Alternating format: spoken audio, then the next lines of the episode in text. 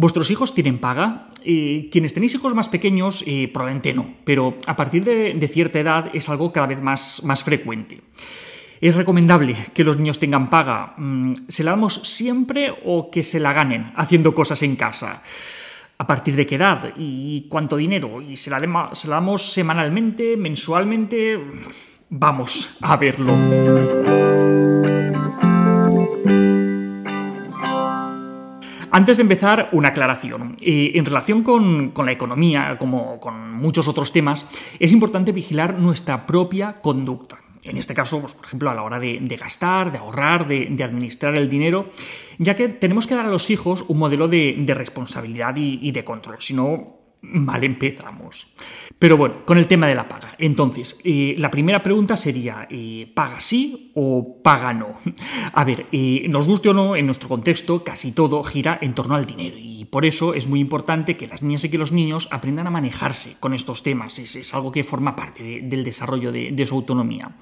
Por eso no es mala idea pues, darles una paga para que poco a poco puedan ir aprendiendo y puedan ir practicando el, manejo del dinero por, ellos mismos y, y que asuman las, las consecuencias de no tenerlos y se lo han gastado todo de, una vez.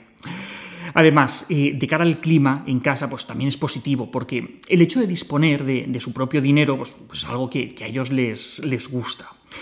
La paga es, un gesto que implica que confiamos en ellos, en, su capacidad para administrarse, que, entendemos que se hacen mayores, que, pueden ir teniendo este tipo de, responsabilidades, de privilegios, etc.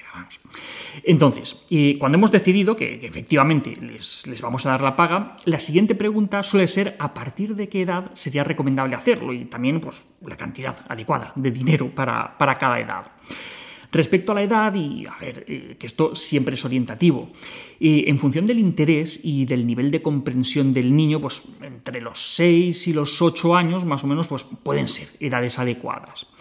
Y en cuanto a la cantidad, pues también va a depender de, la edad del niño y va a depender de lo que los padres estimen adecuado. Pero podríamos decir que si lo que queremos es que aprendan a administrarse, pues es mejor quedarnos cortos que pasarnos con, con el tema de la paga.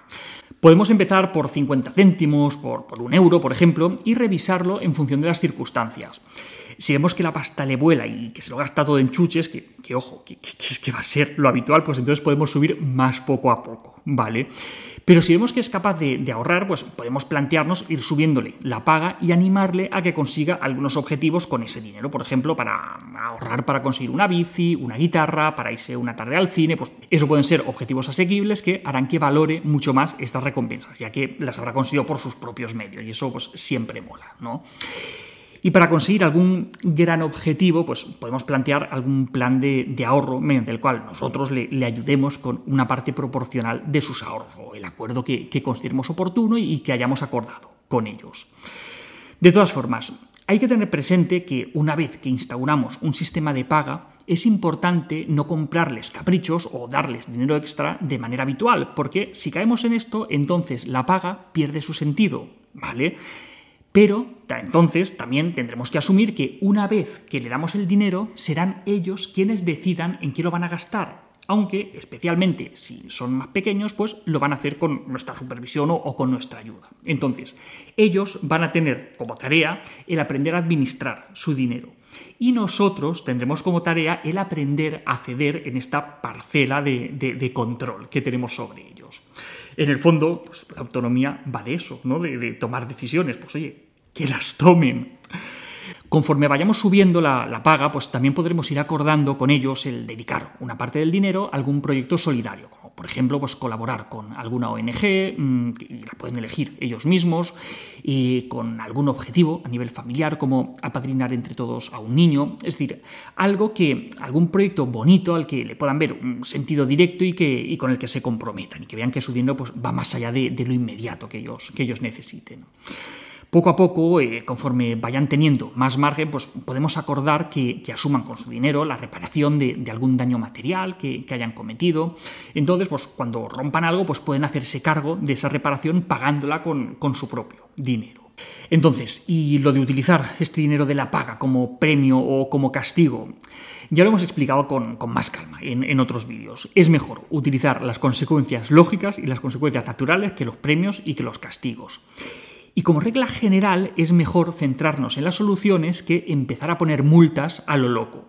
Pero, como también hemos visto, y, pues, va a haber ocasiones en las que pueda ser interesante asumir el coste de alguna cosa que hayan roto o que hayan perdido. Por ejemplo, pero mm, esto tampoco lo, vamos a plantear desde, desde el enfado para fastidiar al crío, sino de un modo natural, como asumir el gasto que, tiene reemplazar esa cosa que, se han cargado, o lo que sea, como nos pasaría a nosotros si, si estropeamos o, si perdemos algo, que lo pagamos, pues lo mismo.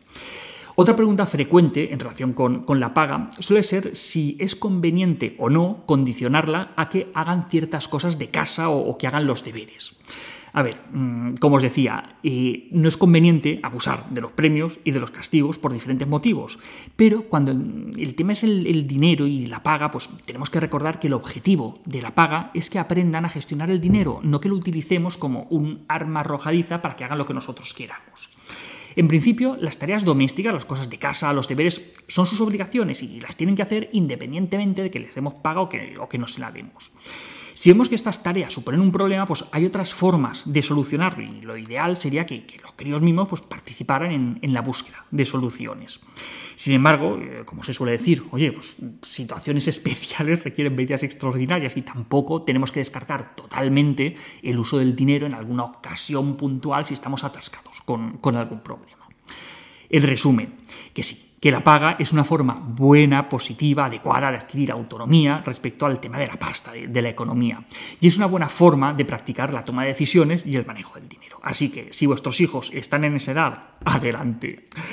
Y hasta aquí otra píldora de psicología. Si os ha gustado nos podéis ayudar compartiendo este vídeo. Y sabéis que tenéis muchos más vídeos y artículos en el canal de YouTube y en albertosoler.es. Y en todas las librerías nuestro libro Hijos y Padres Felices. La semana que viene más. Un saludo.